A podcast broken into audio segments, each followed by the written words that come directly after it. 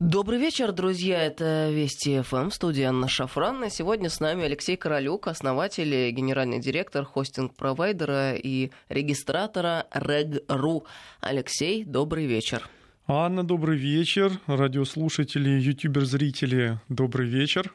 О, как по продвинутому вы приветствуете нашу аудиторию, Алексей. Возьмем на заметку. Ну, тогда, друзья, помимо того, что у нас есть смс-портал традиционно 5533, короткий номер со слова «Вести», начинайте сообщение. И WhatsApp и Viber у нас тоже есть, плюс 7903 176 363.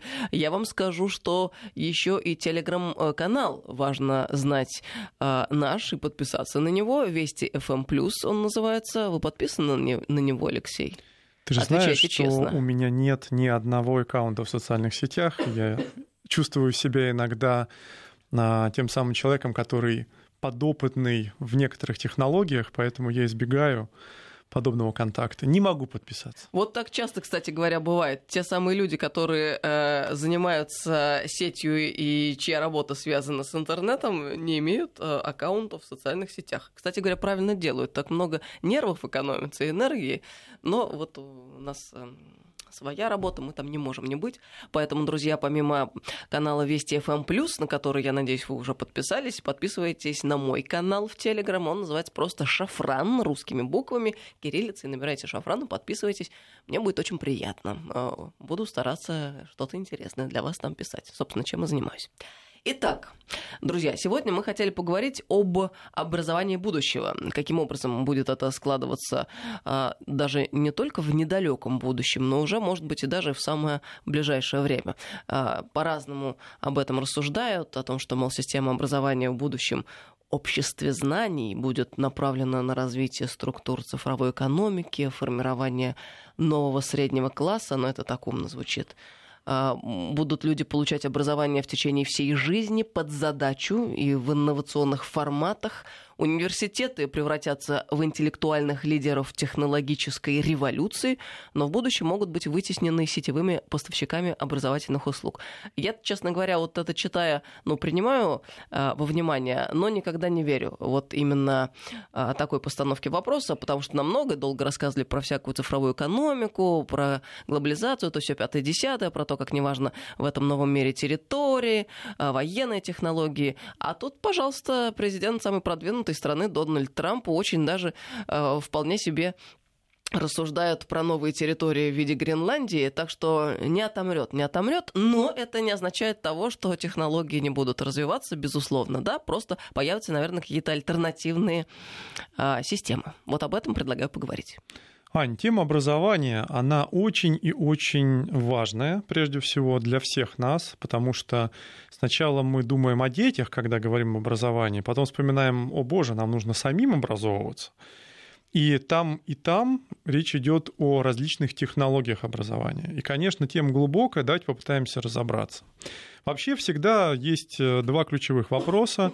Это как учиться, туда входят технологии, инструментарий, методологические подходы, и чему учиться. Туда входит непосредственно вижен будущего, предикция, что будет важно и нужно для общества, оценено обществом в виде денег, либо в виде признания власти и каких-то э, возможностей для человека.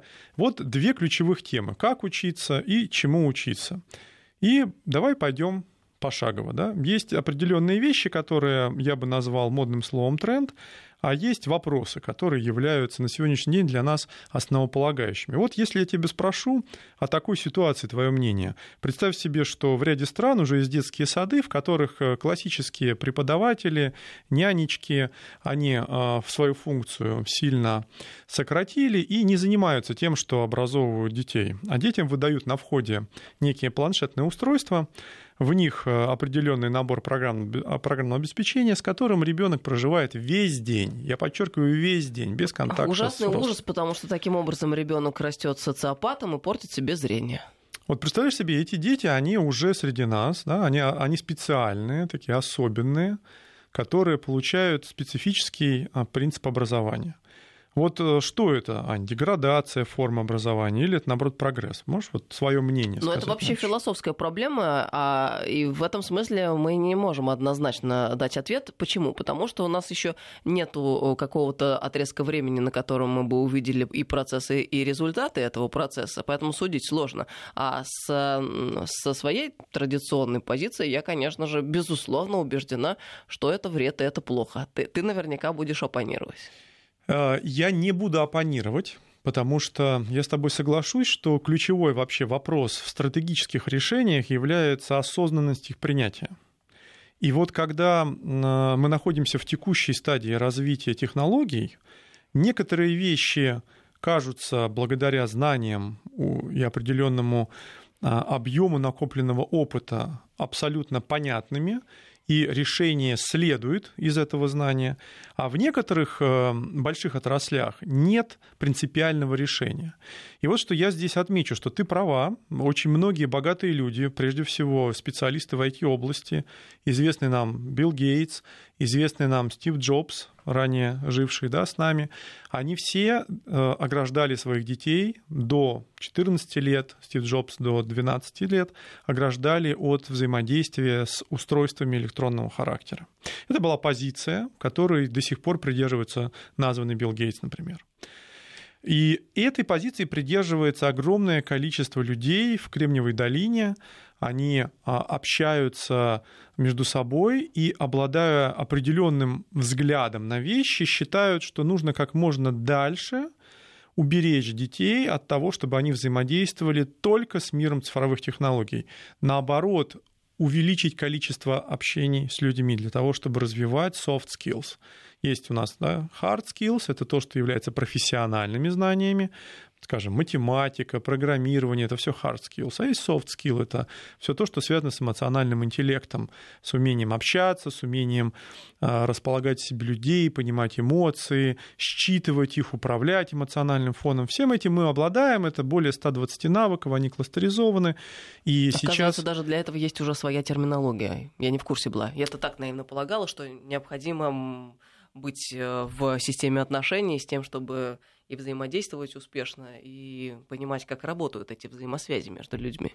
И абсолютно современно считается а, основываться именно на soft skills. Когда мы принимаем себе в команду новых членов компанию Регру, мы смотрим на soft skills, именно на то, как воспитан человек, какие навыки в нем привиты родителями, обществом, социумом, в котором он обитает. Это и честность, и свобода мысли, и возможность принять а, разные формы существования жизни, видов, взглядов. Да? Это мультиязычность, это все soft skills. Так вот, очень интересно то, что а, возникает огромное количество возможностей на базе профессионального развития и на базе soft skill. И раньше все то, что было до нас, 18-19 век, считалось, что главное быть мастеровым, да, главное уметь обладать какой-то профессией, знанием, навыком, ремеслом то сейчас все меняется. И, как ты правильно отметила в начале разговора, футурологи говорят о том, что мы будем жить очень долго. И мы с тобой об этом говорили в ранних передачах.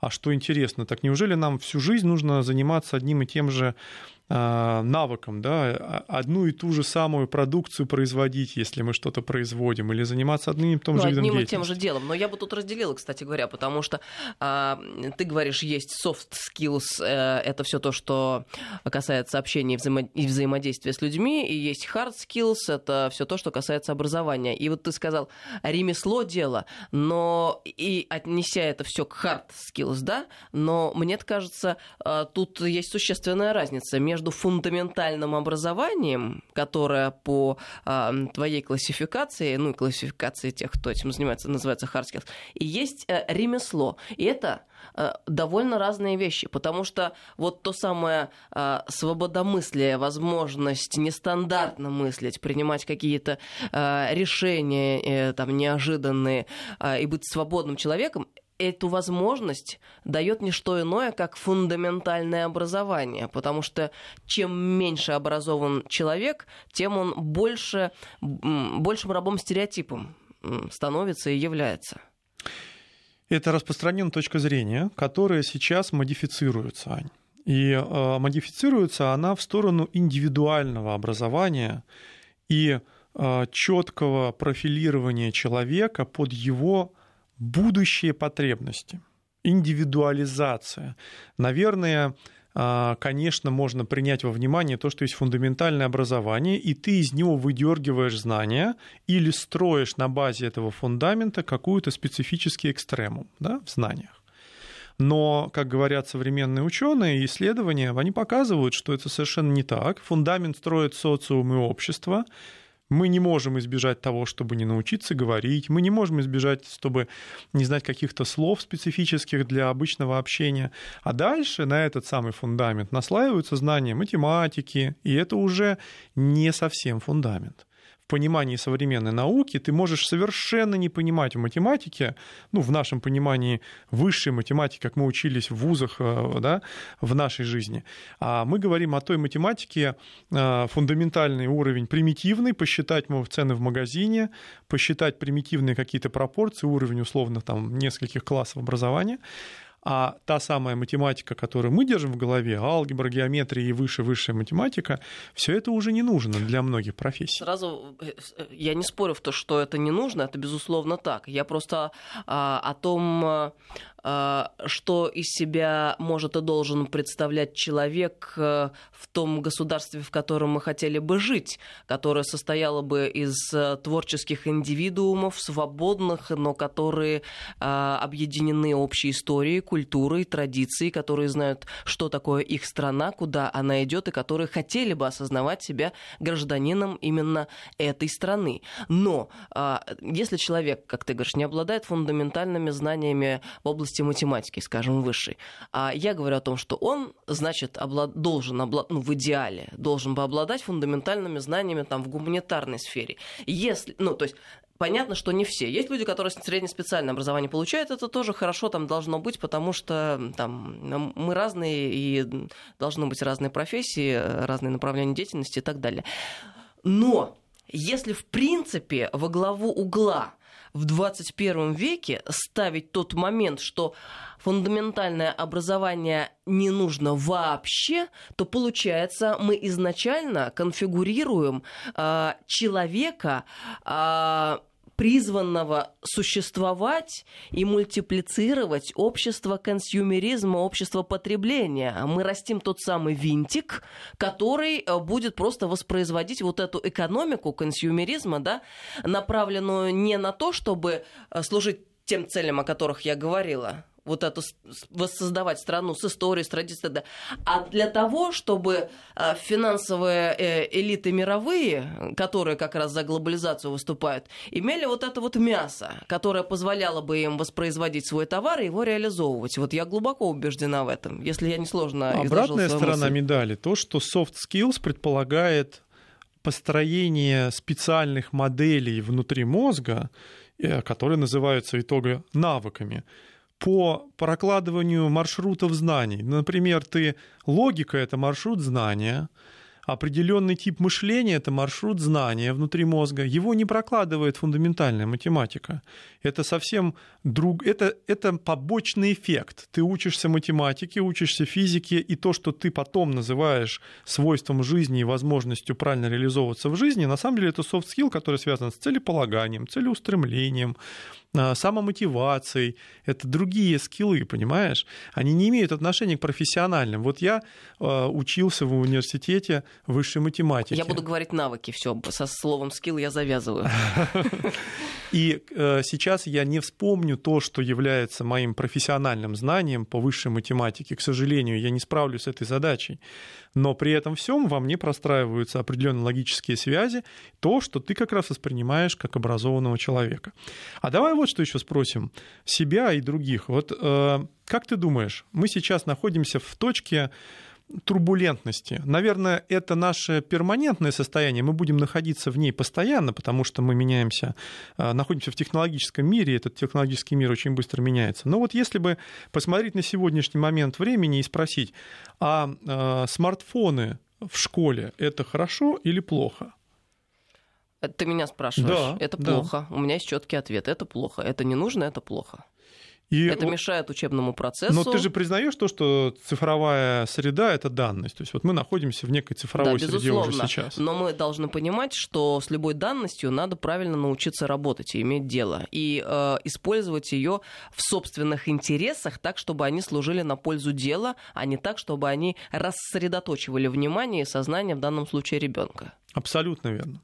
И это очень правильный стратегический взгляд, потому что ты понимаешь, что есть цифровое неравенство которая продюсируется большим количеством различных цифровых устройств, которые кто-то знает, кто-то не знает, кто-то пользуется, кто-то нет, или применяет себе во благо или во вред. И очень важно, чтобы общество научилось применять имеющиеся цифровые технологии именно в пользу, как когда-то появилось телевидение, да, это первый пример, назовем это а, некого подобия цифровой технологии, и а, научились некоторые люди применять его в пользу. Появились интересные передачи а, познавательного характера, которые привносили пользу для наших детей или для взрослых. И, естественно, вызов заключается в том, чтобы мы могли трансформироваться, мы, как а, граждане страны, как члены социума, как члены общества, и мы как преподаватели, потому что мы учим своих детей, и преподаватели учат чужих детей.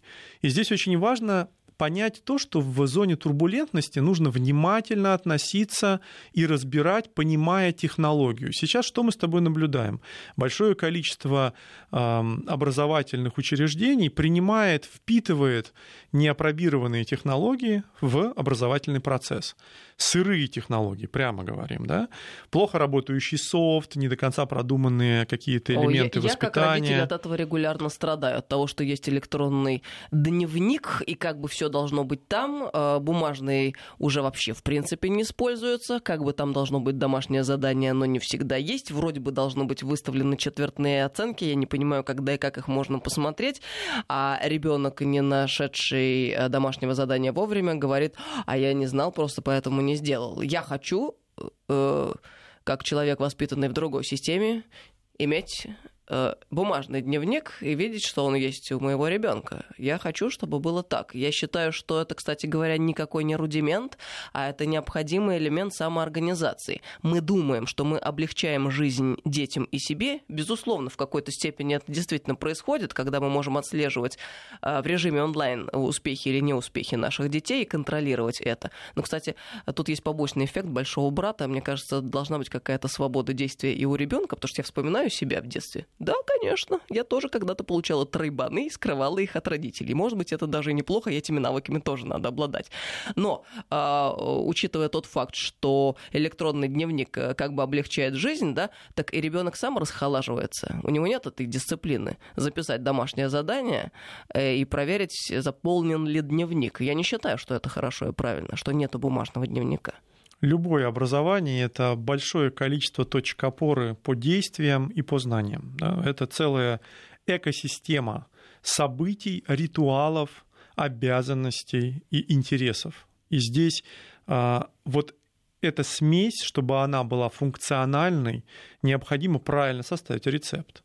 А в моменте, когда изменения происходят очень быстро, и люди, которые их применяют, могут не глубоко разбираться в технологиях и не пытаться даже разобраться, мы можем получать очень плохой, бракованный результат.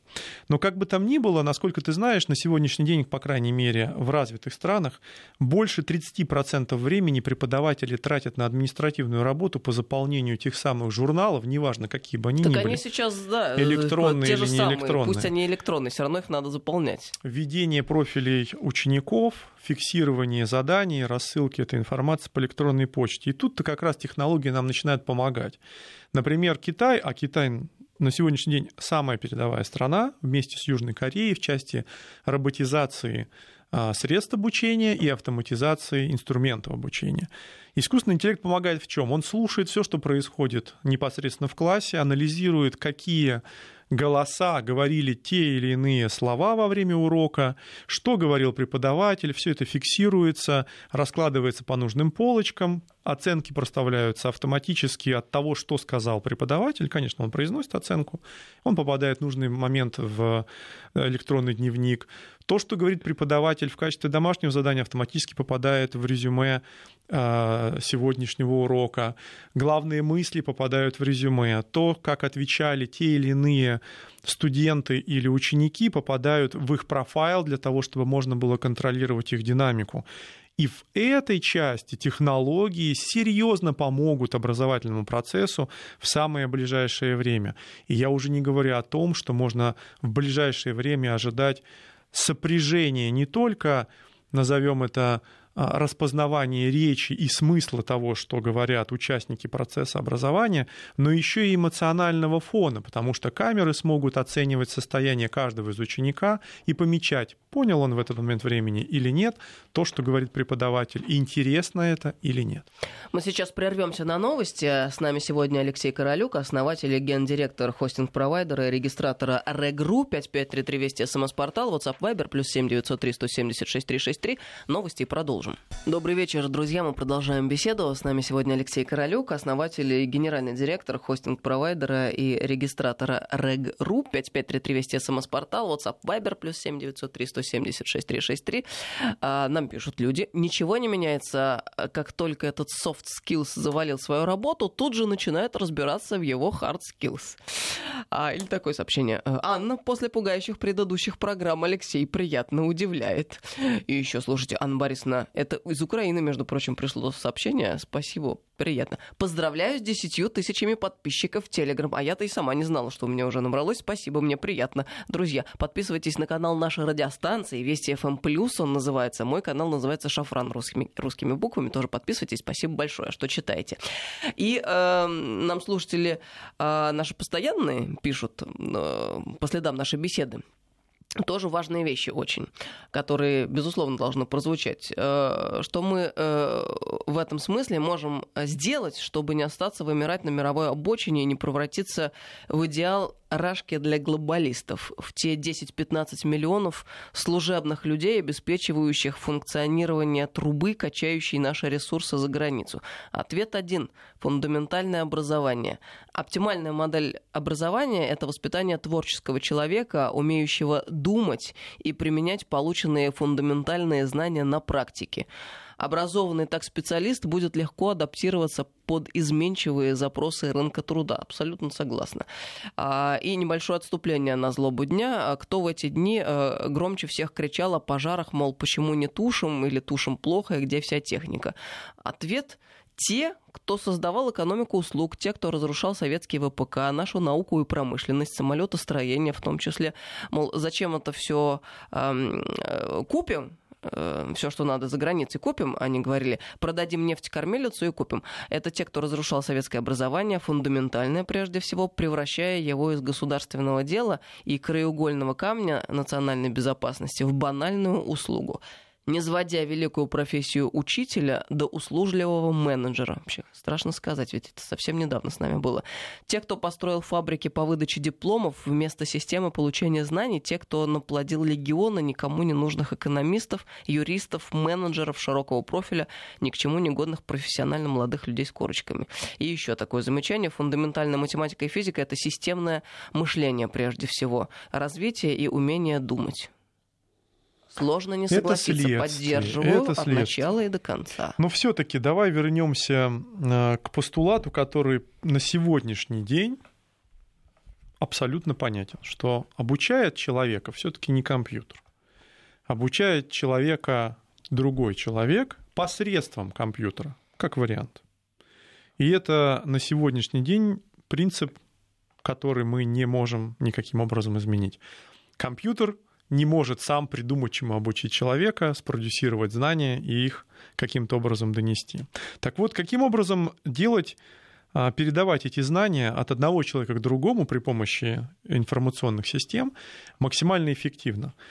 Идет огромная работа сейчас а, в Китае, выделяются колоссальные средства, измеряем миллиардами долларов на а, в масштабах целого города это происходит, на экспериментальные методы образования детей школьного возраста и дошкольного возраста. И учат их следующим образом. А, стандартный курс обучения математики одного класса разбивается приблизительно на 4000 фрагментов. Условно говоря, в каждом фрагменте одна ключевая мысль. Затем эта мысль снабжается видеоформатом, который передает при помощи визуальных средств а, основную идею этого посыла, текстом, формулой или каким-то инфографическим изображением и аудиопотоком. Э, ребята сидят в классе, класс стандартный 30 человек, один преподаватель. Все окружено камерами. Это действующая модель сегодня, это не завтрашний день. И дети учатся при помощи вот этой технологии. Когда на экране появляется видеосюжет, они его просматривают, затем смотрят какую-то графику, потом смотрят какой-то текст, слушают звук, и дальше отвечают на контрольные вопросы или выполняют какое-то контрольное задание. Как только один из учеников замешкался, его темп э, сократился, компьютер это понимает, рассчитывает средний темп этого ребенка, и либо к нему приходит на помощь преподаватель, не ходит по кругу, да, как это принято сейчас у нас во время лабораторной работы или контрольной, а подходит напрямую к, к конкретному ребенку. Если система видеонаблюдения фиксирует а, какие-то измененные эмоции, что ребенок устал, начинает часто моргать, ну, достаточно простые системы оценки состояния человека, то сбавляется ритм для этого ребенка, либо меняется задание на какой-то развлекательный, развлекательный момент, тоже имеющий некий образовательный смысл, но больше развлекательный. Там условно это видеоотрывок. Этим способом сейчас обучается порядка 100 тысяч детей в нескольких городах Китая. Огромная программа. И все эти дети показывают гораздо больше желания учиться при соответствующих нагрузках, то есть они нагружены серьезно, как сейчас а, любят нагружать детей, ведь мы с вами знаем, что учатся сейчас гораздо сильнее, а, мы хотим, чтобы наши дети были умнее, от этого все а, существующие нагрузки, которые сейчас имеют наши дети. Так вот, учатся они с серьезной нагрузкой и учатся почти на 40% эффективнее во времени. Это значит, что один ребенок проходит программу на 40% быстрее, чем в обычном классе.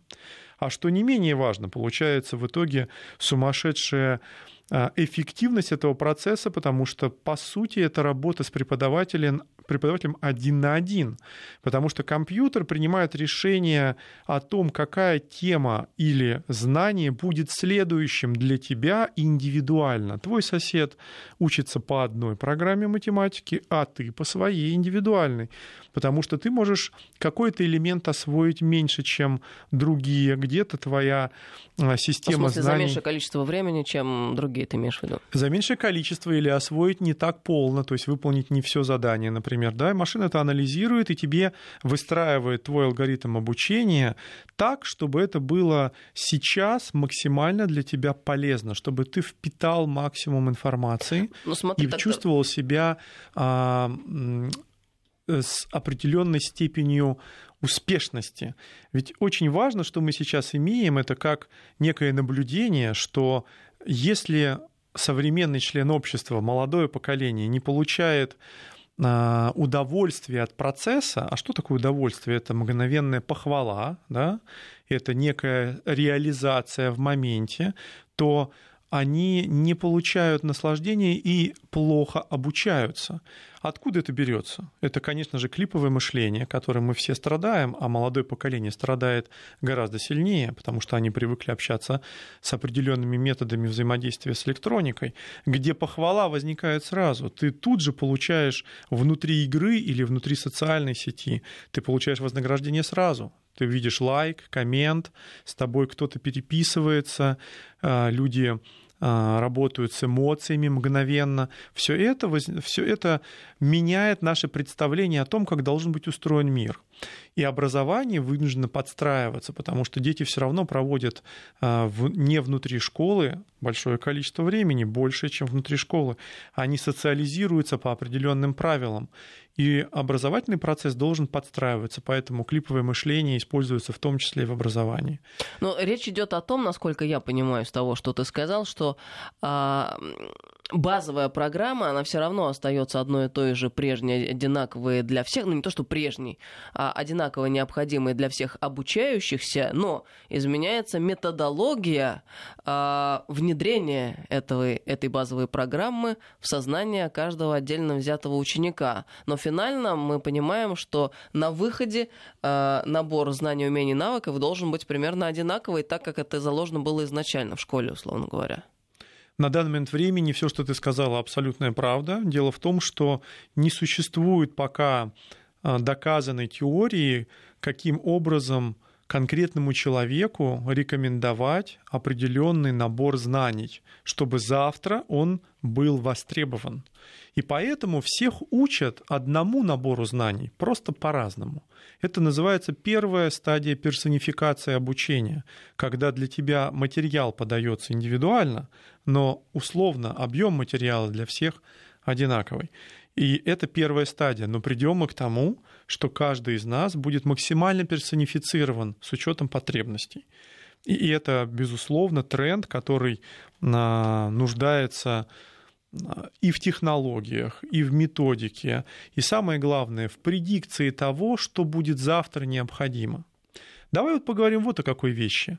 А, робототехника. Мы с тобой много об этом говорили в прошлых передачах. Я нашел очень интересный тезис. Девочкам нужна робототехника. Знаешь, это такая простая фраза, которая вызвала во мне а, целую бурю эмоций. Потому что действительно она нужна всем но остается, а, знаешь, как отдельное такое пятно а, непознанности для большинства женщин, девушек, которые учатся программирование, математика, робототехника. Почему это произошло в современном обществе? Что у нас очень мало женщин-программистов. Я, кстати, приветствую команду наших девчонок которые занимаются программированием, у нас они есть, но их действительно очень мало. Это маленький процент, меньше 15% в среднем по IT-компаниям. Отсюда возникает вопрос, почему это возникло? Не женское дело, отвечали им в детстве, да? Математика — это мужское дело, физика — мужское дело, не женское это дело. А ведь на самом деле это абсолютная неправда. Ты хочешь сказать, что это навязанный стереотип? Это навязанный стереотип. Девчонкам просто не давали повода думать о том, что это здорово. А как сейчас оказалось? Девчонки-программисты зарабатывают столько же, сколько и мальчишки. А? А это одни из самых высокооплачиваемых профессий, на секундочку. Так вот, я сейчас говорю о том, что Роботы — это девичья профессия в том числе. Здесь нет абсолютно никакой проблемы, мальчик ты или девочка.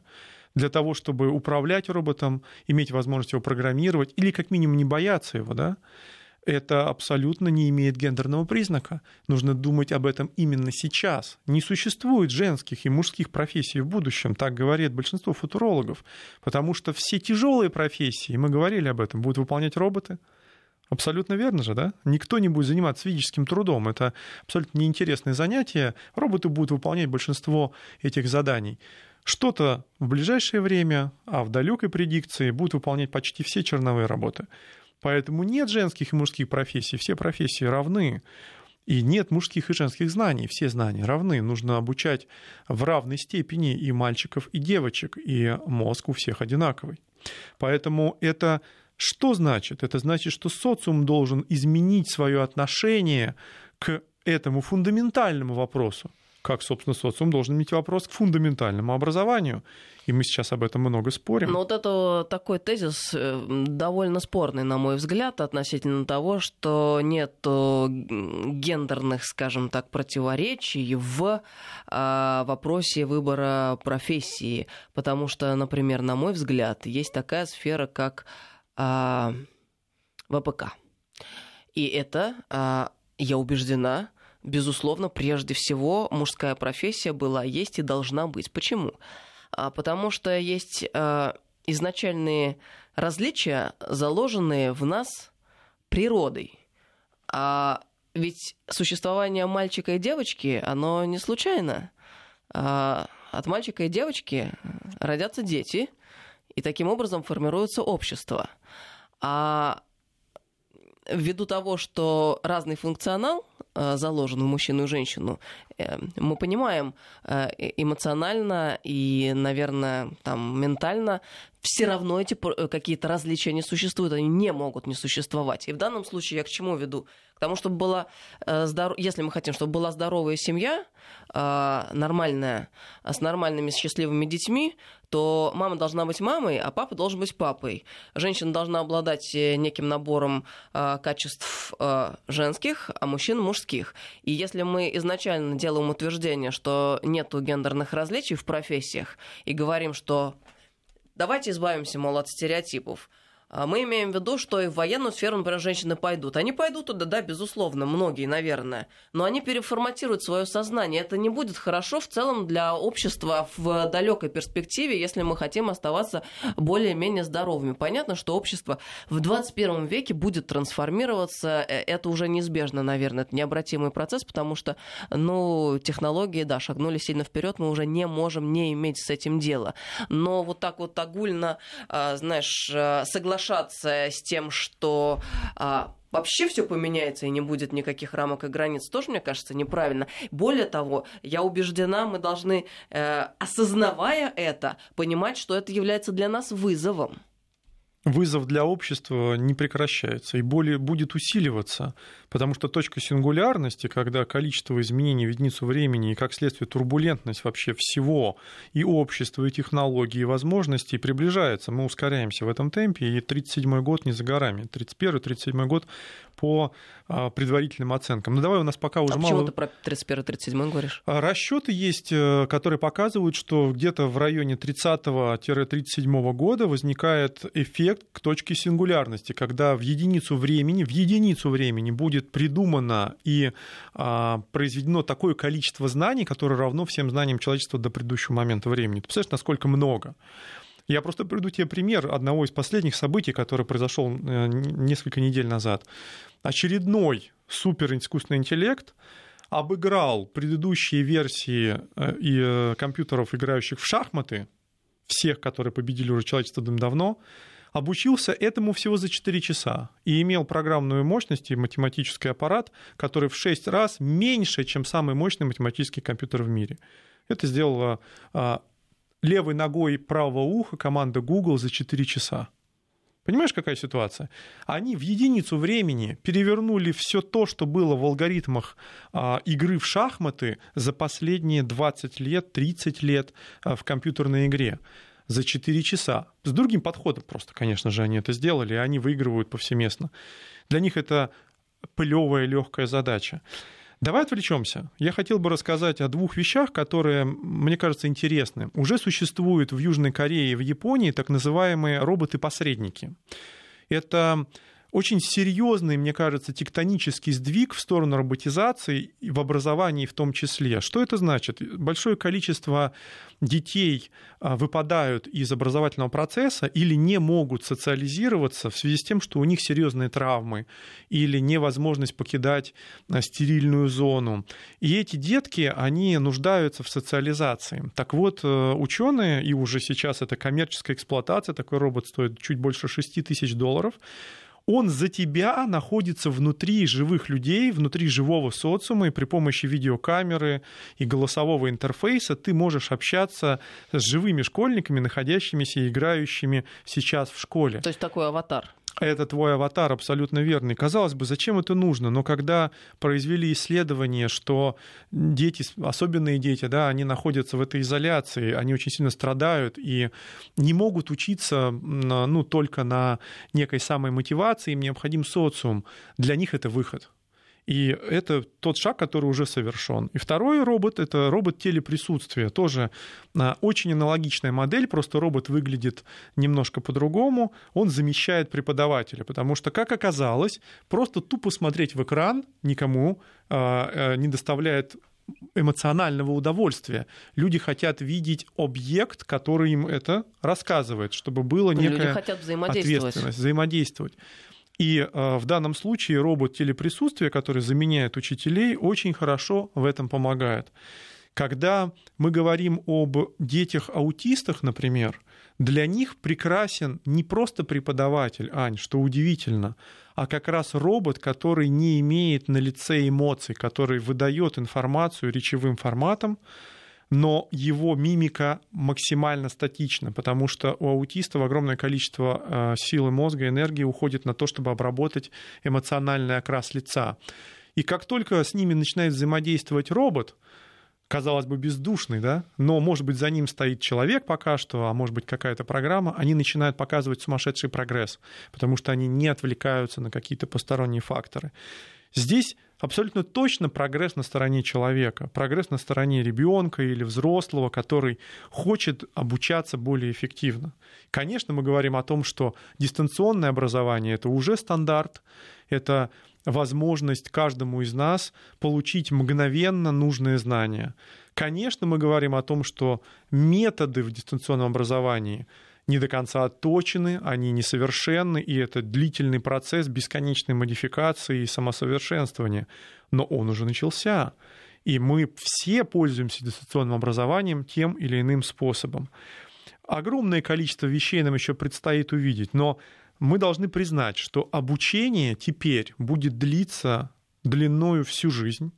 Это тоже абсолютный факт, который мы с вами все чувствуем. Нам изменили пенсионный возраст. Не в последний раз, я уверен. Мы должны обучиться. И меняется среда, вокруг нас меняется социум, меняются наши дети, внуки, правнуки, жизнь становится длиннее, мы должны обучаться. И я ставлю вопрос, действительно ли нужно учиться 10 лет в школе и 5 лет в университете, неизвестно чему. И для себя лично я имею точный ответ, что рано или поздно мы получим суперперсонифицированное образование, которое будет и интересным за счет индивидуализации, и очень полезным нам в предикции будущего, что мы сможем именно с этим образованием получить те навыки, которые позволят нам правильно реализовываться в жизни, и у каждого свое. И тут, опять-таки, ты меня, наверное, спросишь, Леш, ну а вот на сегодняшний день какие навыки да, вот ценны? Я специально выписал несколько софт-скиллов, которые позволят сориентироваться нашим слушателям и немножко погуглить. Я вас прошу запомнить.